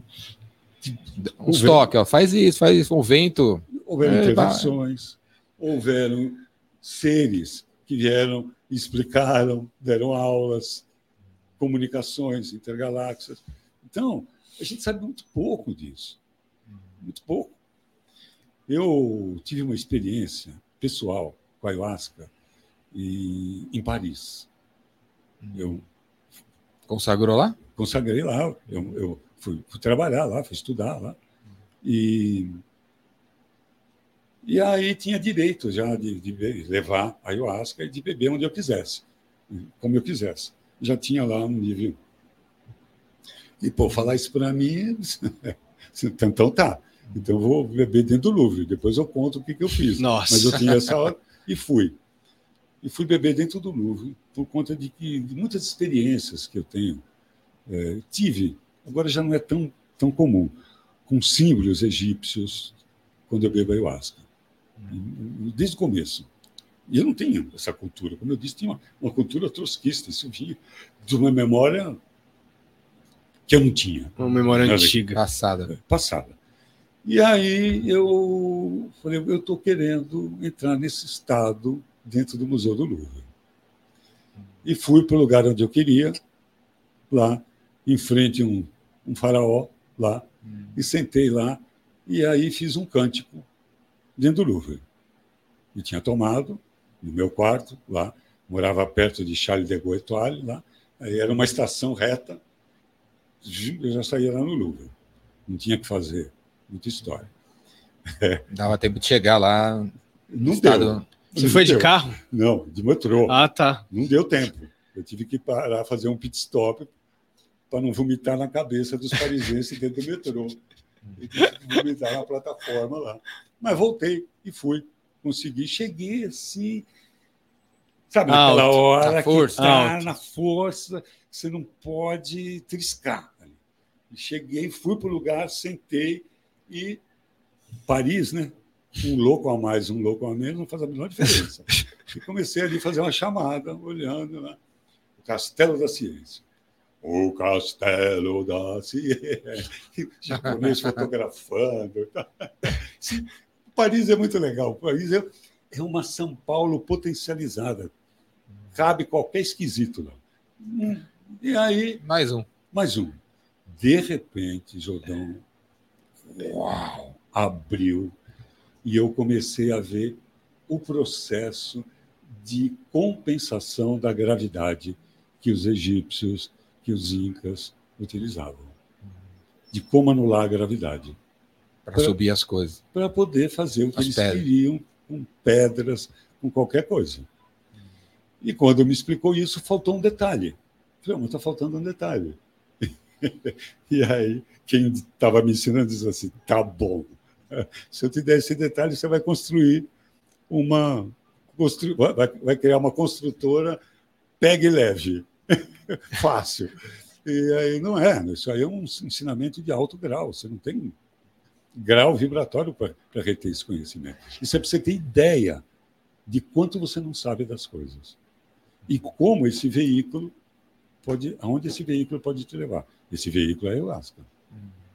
É fantástico isso. Fantástico isso. E aqui na conversa, como é que é teu nome? Conversando com a Érica, a gente estava falando de filmes. A hora que eu ia contar isso, aí a gente entrou. Aí o Jordão chamou. Eu lembrei que eu tinha assistido aquilo que eu vi num filme do He-Man, Qual? que chama Mestres do Universo, em que tem um chaveiro, um, um serralheiro, que ele tem uma chave que abre todos os portais. E que era uma chave que trabalhava, que Tesla já dizia isso, frequência, ritmo e luz. E era por aí. era um, mistério que eu vi no Louvre, que tem num filme do He-Man, de, ele, de como abrir os portais. Então o He-Man tá de anos luz dimensional. na nossa frente. Ele e o esqueleto. né? Ah, ficção, né? Ficção científica. Que legal, hein, cara. Cara, o país, Alice no País das Maravilhas, Maravilhoso. né? maravilhoso. Então, a gente estava até comentando a história do Chapeuzinho, da Chapeuzinho Vermelho, a história de Pinóquio. Essas lendas todas têm um conteúdo iniciático fantástico. ali. O ser humano é top faz tempo. É. Não é não? É. Quando alguém fala assim, ah, né, voltando à estação do Egito, né? Não sei como que eles faziam. A pessoa de- é meio assim, né? Não sei como eles faziam sem a internet, sem a- o celular, sem. Ué, o ser humano é top faz tempo, não é não? O tudo bem, pode ter tido uma intervenção, pode ter tido um download, sim, sempre. Mas o ser humano é top faz tempo. Top. Não, mas Os quem é que faz povos- o download? É ele. O- falando de índio, da, os índios, o, quando, quem é mais top? Eu, que para entrar numa floresta preciso de, um, de uma meia e de um tênis da Nike, ou um índio que consegue andar descalço na floresta? Quem é mais desenvolvido? Eu ou uma pessoa que não precisa de tênis para andar? É Isso aí. Ou eu? Preciso de tênis para andar? Eu sou mais desenvolvido? Não é? É isso aí. Eu acho que os antigos têm um- não, não eram menos, não é? Eu não acho que eram Não, menos, pô. Já foram, nós já, nós já detivemos Eu- eu- sabedoria. sobre livros, eu acho que se, se, se, se alguém aqui quer aprender alguma coisa nova, lê um livro antigo. Porque no livro novo não tem nada novo. O livro Isso novo é releitura. O cara leu Aristóteles, tá... eu inventei a não sei que lá. Não, Aristóteles já falava, não é? É isso aí. É, quer ler coisa nova, lê coisa antiga. Coisa nova só tem coisa velha. Não é? É isso aí. Que já foi dita e tal. Eu. Quanta sabedoria já passou pela humanidade na Terra e perdeu até. E Eu foi tive- destruída pelo, pelo inimigo, né? Chegou lá, destruiu a novidade. Para ele, para ele era desconhecido, então, pá, destrói. Destrói. Quantas vezes o ser humano parou por causa que, da ignorância do, do vizinho que não conhecia, né? E pela briga pelo poder. Eu tive a oportunidade de estudar aqui em São Paulo, de fazer um curso de cabala. E tem uma história do povo judeu que, a partir de um determinado ano, segundo Zohar, um livro, uma- um livro importante para a cabala, que a cabala poderia ser ensinada para não judeus, né? E para as mulheres, porque ela, no começo ela eh, não era ensinada para as mulheres.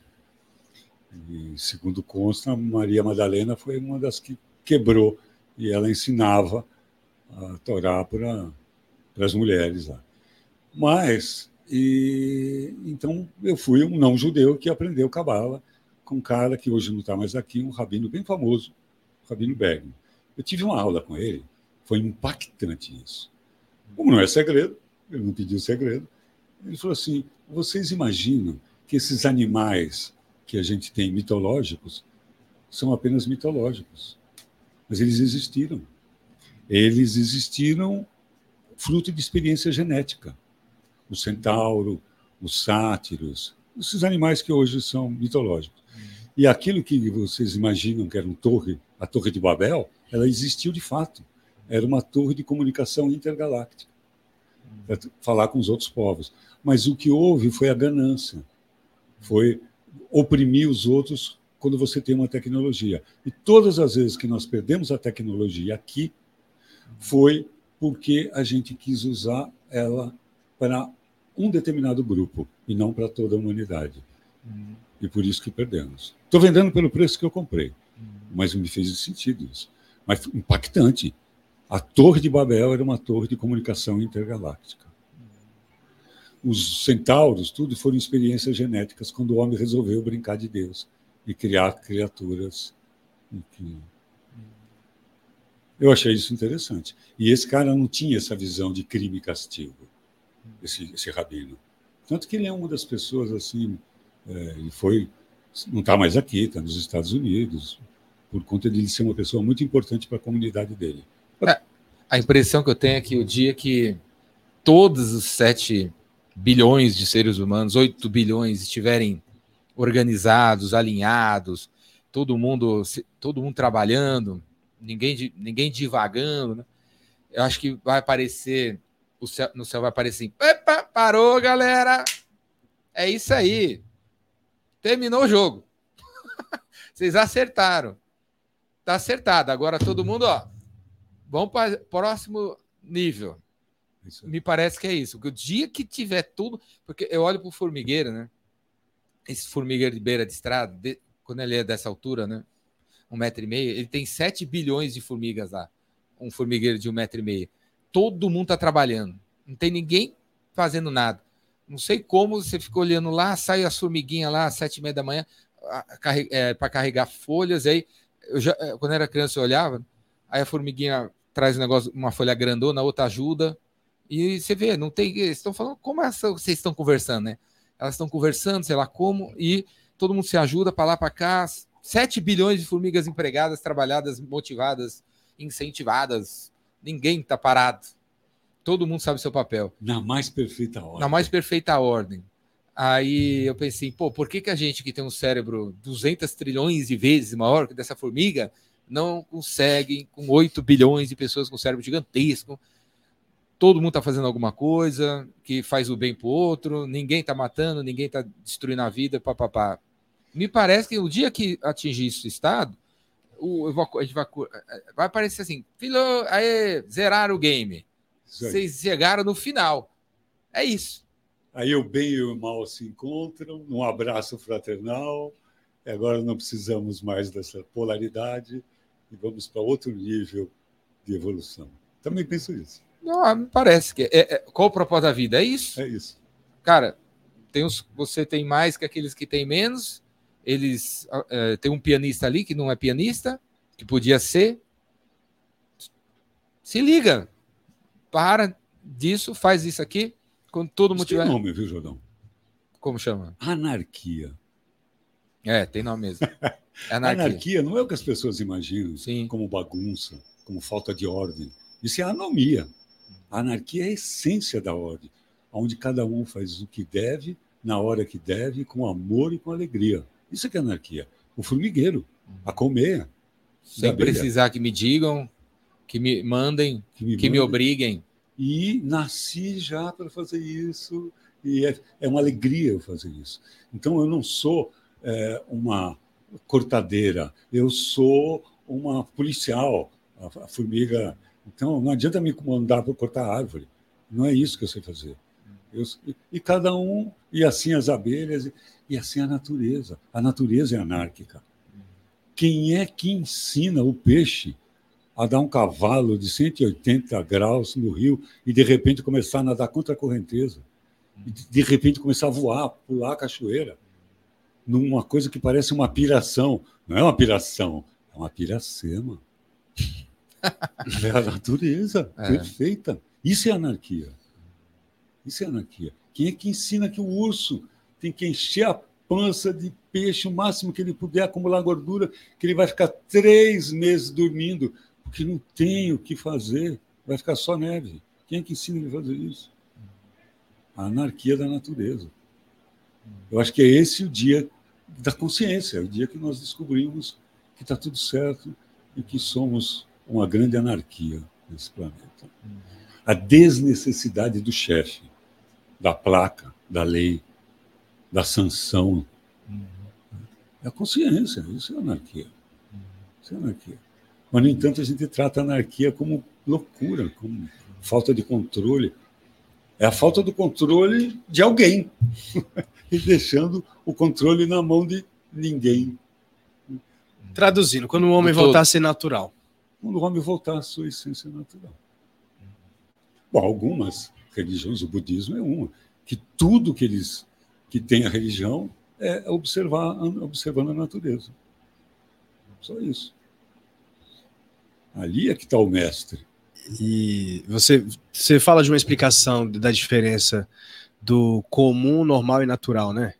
Você pode explicar? Cara, isso para mim é uma coisa fundamental, essa diferença.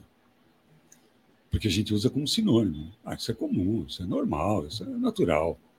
Hum, é bem diferente. Comum é o que a grande maioria faz.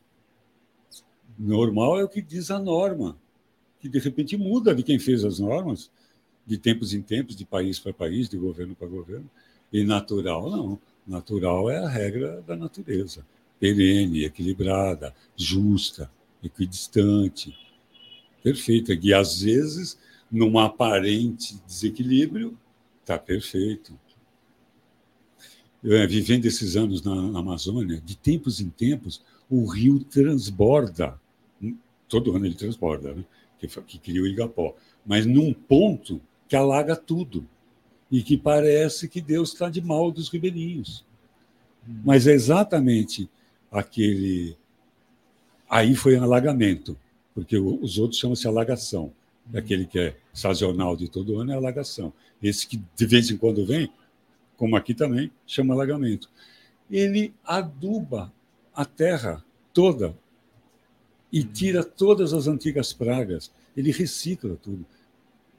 Então, já se sabe, por exemplo, que em alguns parques, por exemplo, americanos, quando ele incendeia por raio, não apaga. Se a natureza colocou fogo, porque já estava escrito no INRI, na coroa do Cristo ali Aquele INRI significa Igni Natura Renovator Integra. A natureza é renovada integralmente pelo fogo. É um dos significados esotéricos. Também estar escrito Jesus Nazareno, Rex e Uedorum. Jesus de Nazaré, rei dos judeus. Mas existe ali, gnosticamente, o fogo renova a natureza integralmente. Então, quando pega fogo pela natureza, é porque precisa. A natureza sabe quando tem que incendiar uma floresta. E que até onde ela incendeia. Pode deixar. Não vai acabar. O mundo não se acaba em O fogo. que acaba é quando é queimada. Quando é bituca de cigarro, quando é caco de vidro que forma lente, muito seco. Quando, aí sim. Então esse é o F5 da natureza. Por exemplo, Dá uma atualizada dá e uma atualizada. Dá uma atualizada. É o F5. Assim como a enchente. Então, cara, tudo é perfeito mesmo. Agora, a gente também, porque a gente é filho dessa natureza. Como você falou, o homem também é sagrado. O homem também é sagrado. e ele é um animal que só ele reverencia o sagrado, só ele tem humor, tem ironia. É um privilégio. Sim. Aliás, Privilégio. aliás, ontem eu estava falando para Tereza Cristina que a minha meta de vida é chegar com 69 anos de idade e ser bem humorado igual você, cara. Pensa num cara bem humorado. Eu e ela, a gente tem o Você não sabe, Jordão, mas o Wilson Gonzaga, ele tem um Telegram chamado Pense Nisso. Telegram? É. Então tem um canal do Telegram chamado Pense Nisso. Como é que entra? Colo- Coloca aí no Telegram, Pense Eu vou Nisso. ter que baixar de novo. Eu vou baixar. Então baixa aí agora. Você que tá assistindo a gente, quem tiver Telegram ou quem não tiver, baixa o Telegram Mas e coloca como lá, é que- pense nisso, e você vai ouvir diariamente, ou quase que diariamente, às vezes ele tira umas, umas férias, mas é, mensagens diárias pra gente pensar. E todo dia eu dou risada, cara. Porque você te- pensa num cara bem-humorado. Já De onde que vem esse, esse bom humor? Você sempre foi bem-humorado assim? Já, Já. já entrei aqui. Você já entrou? Já aqui, ó. Esse bem humor, esse bom humor vem do seu Gonzaga, meu pai. Ah, Aliás, minha família é uma família de gaiato, de zoador e tal. Mas o meu pai era, ele era muito bem humorado. E eu fui, a- fui criado ao som da gargalhada dele. E, e- e rindo dele, porque ele era muito engraçado. Mas- você se diverte sozinho, né, cara? É, tá- é igual criança. Tem criança que brinca sozinha. Você se diverte de uma maneira que você dá risada com você, com o que você fala. E isso não tem jeito, né? Contagia quem tá escutando.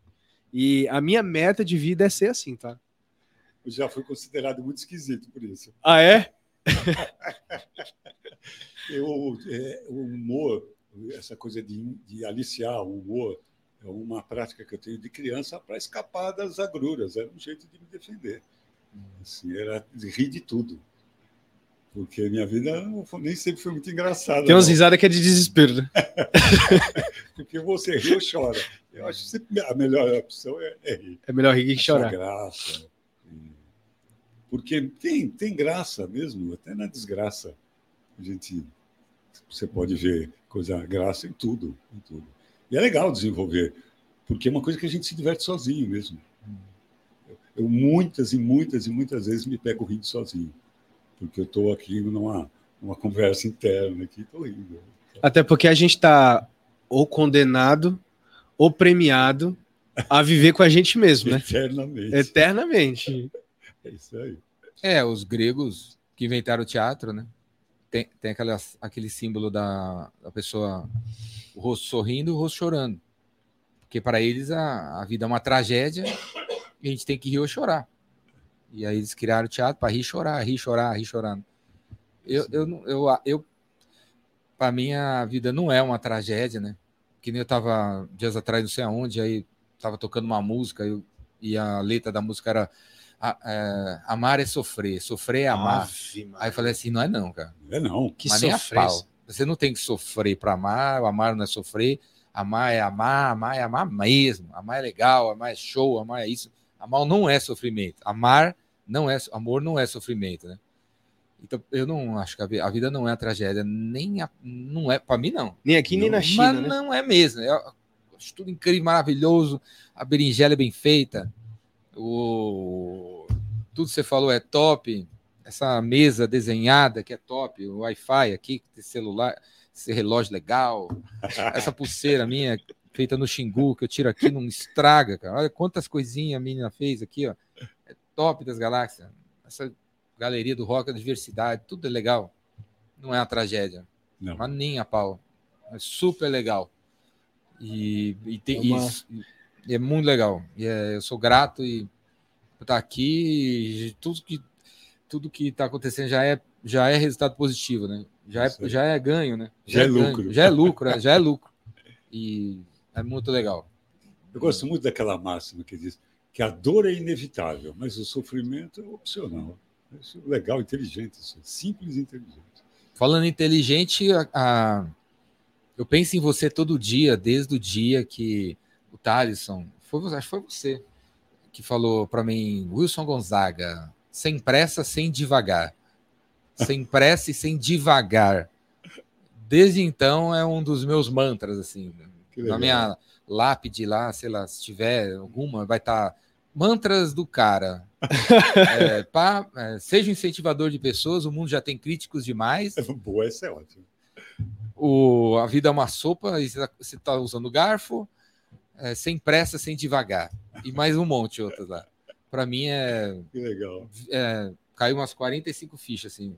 Você falou que o melhor som é da ficha caindo. Essa frase aí para mim é, é- é- é- você em Las Vegas ali, você ganhou lá as fichas todas caindo. ficha, tá? Vai, Traz um saco aí. Não para de cair as fichas. Desde que eu pensei nisso, é sem pressa e sem ficar divagando, cara. É isso aí. Já tá aí, ó. Já tem aí, começa aí. Você já tem o limão, não precisa ficar divagando se você vai fazer isso ou aquilo. Já tá aí, ó. Vamos aí. O que, que você sabe? Tem limão que você sabe, vamos fazer. É isso O mesmo. que que significa para você? Como é que você explica? Faz uma dissertação dessa frase aí para mim. Da sua A frase. sua, a Da sua, sua própria frase. interpretação da sem pressa e sem devagar. Essa, essa, essa, esse foi o trecho de uma chamada né, um- quando eu bebi ayahuasca e eu sabia que estava precisando de uma chamada de socorro. Então, essa chamada descreve um rio que ele vai sem pressa, mas também sem devagar. Quando essa frase veio sem devagar, eu achei que eu tinha dado uma tropeçada. E, e- e Era devagar. é, era devagar. Não, aí quando eu fui corrigir, eu oh, você escutou certo. É sem pressa e sem devagar. Que esse é o objetivo mesmo. Não tem que ter pressa para nada, mas não tem que perder tempo. Tem que Ficar perder tempo. Viajando na correr, ficar exatamente aí com o programa de milhagem da Hellmann's Airlines, né? viajando na maionese. Né? Para né? e, faz o que tem que fazer, não. É isso aí. E eu achei muito bonito essa frase. E ela, ela essa, essa chamada é muito especial para mim. E tem um momento que o rio ele chega à cachoeira. Na cachoeira, na frente a cachoeira cai. Aí o rio aprende a voar. Então tá tudo certo também. Aí, e ele tem a pedra grande, o rio sabe voltear. E, e é, e é- É aí verdade, a água, sai, a água aprende a voar mesmo. aprende a voar. Sai caindo. Aliás, esse elemento é espetacular. né? Ele não tem forma definida. Ele não tem cor. A Ele água. não tem Se adapta. Ele se adapta a qualquer forma. Ele não tem cheiro, né? ela não tem cor, não tem gosto. É o símbolo da pureza, da isenção. É outra coisa que é perfeita, é a água. É tão perfeita que a maior parte de nós é água. E aí o, o cientista estranha quando o caboclo fala que a lua interfere no humor dele. Isso é crendice. Como que é crendice? Interfere no mar, cara. interfere no mar, não vai, inter- não vai interferir nesse, Nesse nessa oceano. d'água aqui, essa cuspida de Wilson, aí eu, eu- tem um amigo meu que eu vi uma, uma- no Instagram, fala assim: o cara não bebe um copo d'água, não escuta um Milton Nascimento e depois não sabe por que que fica doente. né? É verdade. E falando de Milton, só pra. Assim, acho que já tá meia hora que o Júlio falou, tá acabando, olha o tempo, não sei o quê. Mas eu, eu tenho que falar isso. Tem uma letra do Milton Nascimento que ele fala: é, tudo que move é sagrado. E o fruto do trabalho é mais que sagrado, meu amor. E aí ele vai discorrendo sobre várias coisas, né? Tudo que move é sagrado. Qual é? Qual é? Chama Amor de Índio. Amor de índio. É. Tudo Que move é sagrado.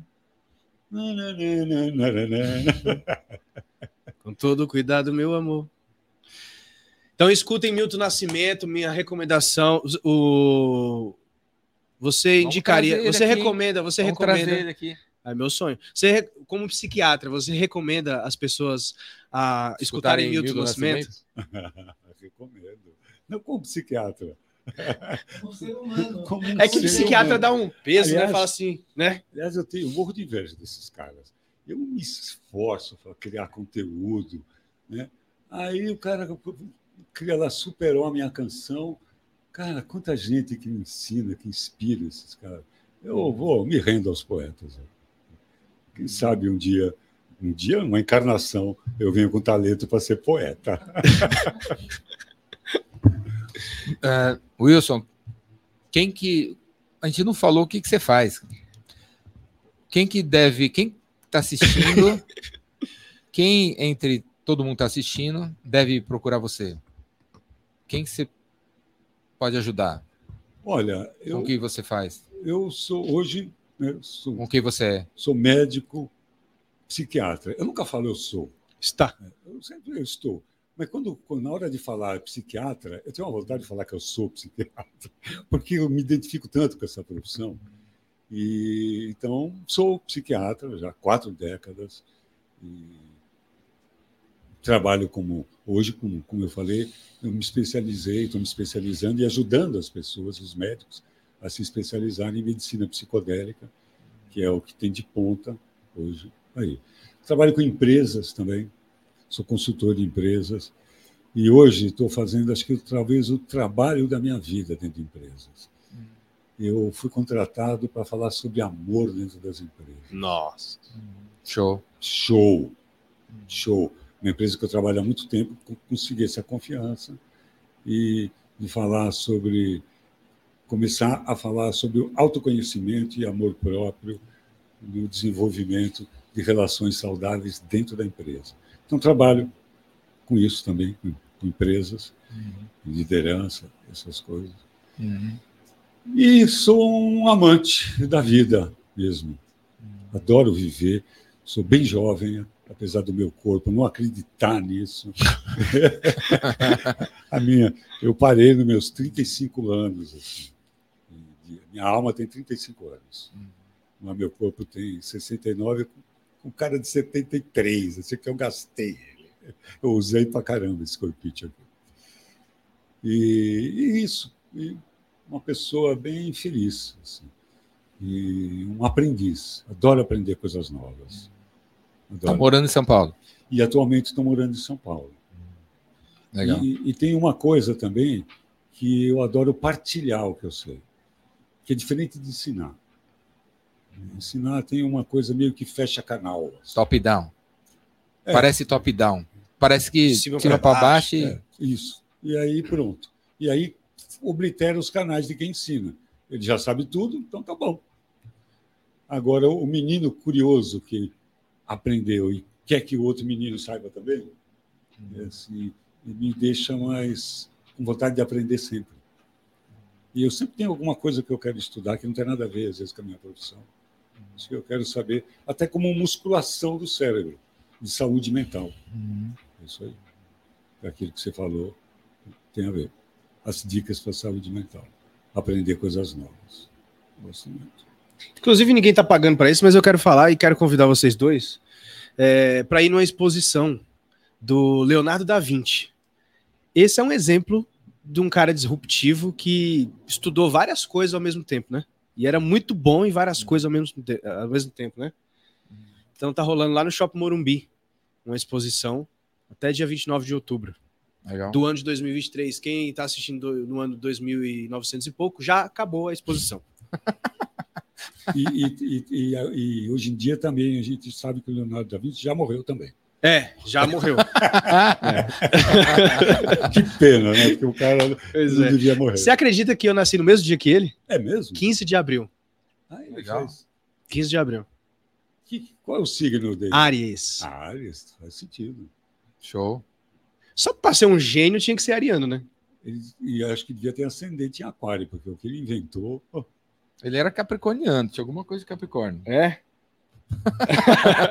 Puxando sardinha. É, puxando Olha, tem a gente, eu procuro estar sempre aqui e agora e estar feliz com isso. Mas tem uns aqui e agora que é especial, né?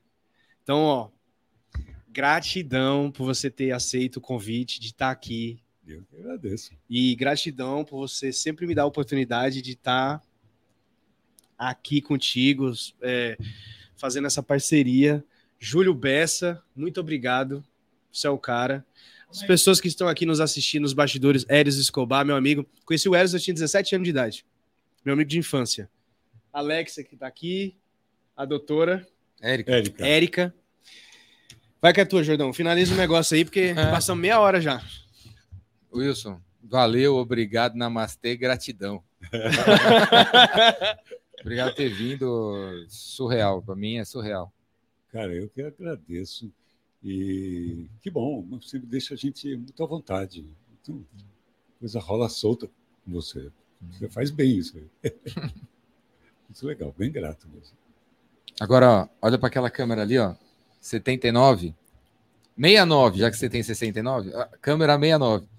E manda um recado para você assistir daqui cinco anos. Daqui cinco anos, no dia, no dia 8 de setembro de 2028, eu vou mandar esse trecho para você assistir. Então, é um recado, Maravilha. é um recado do passado para o futuro, para você, quando você chegar lá no futuro, você assistir. Vou falar para mim. É, Então. vai Daqui para você. anos. Então, Beleza. Wilson, espero. ó, Hoje é dia 8 de setembro de 2028. Espero que você tenha, esteja assim, assim, não tenha divagado muito, não tenha feito as coisas com muita pressa e, e seja ou esteja os, né, assim, assim, assim, assim. Manda um recado pro futuro para você assistir lá na frente. Wilson, meu querido. Cara, dá um tempo com os torresmos. Tem muita coisa para fazer ainda. E eu quero estar escutando isso daqui cinco anos, meu. Para de comer tanta bosta, meu. Eu costumo dizer para os outros eu sou um vegano não praticante. Então, agora, meu, dá jeito e começa a praticar aquilo que você acredita que é bom para você. Tá. É, e, e continua, não desiste, não. Tá? E, ó, foda-se os outros que pensam de você. Continua, continua. Mesmo veinho. Aí você já tem direito de falar mais besteira ainda quando você escutar isso aí. Menos torresmo. É isso. Aê! Um vegano convicto daqui cinco anos. Vegano, vegano não praticante. Vai estar Legal. convicto. Eu concordo com tudo com os veganos. Só não com sabor. Wilson, quer falar alguma coisa que você não falou ainda? Cara, continuamos todos respirando. continuamos vivos, porque essa vida é uma dádiva. E como você, eu também acho que está tudo certo. Tudo certo. Tudo de ordem. Isso aí.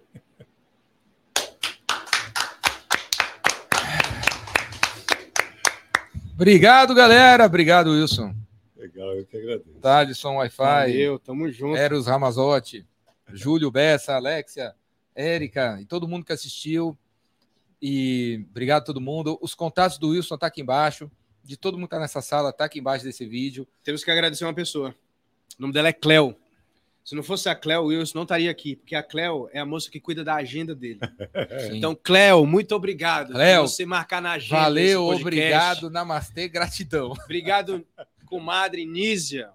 Beijão pra você. Espero obrigado, que você assista. comadre. Com, com quem? Comadre Nízia. Nízia. Se você não sabe, o Wilson é padrinho do meu casamento. Vai ser? Vai ser. Show de bola. Eu falo que é, né?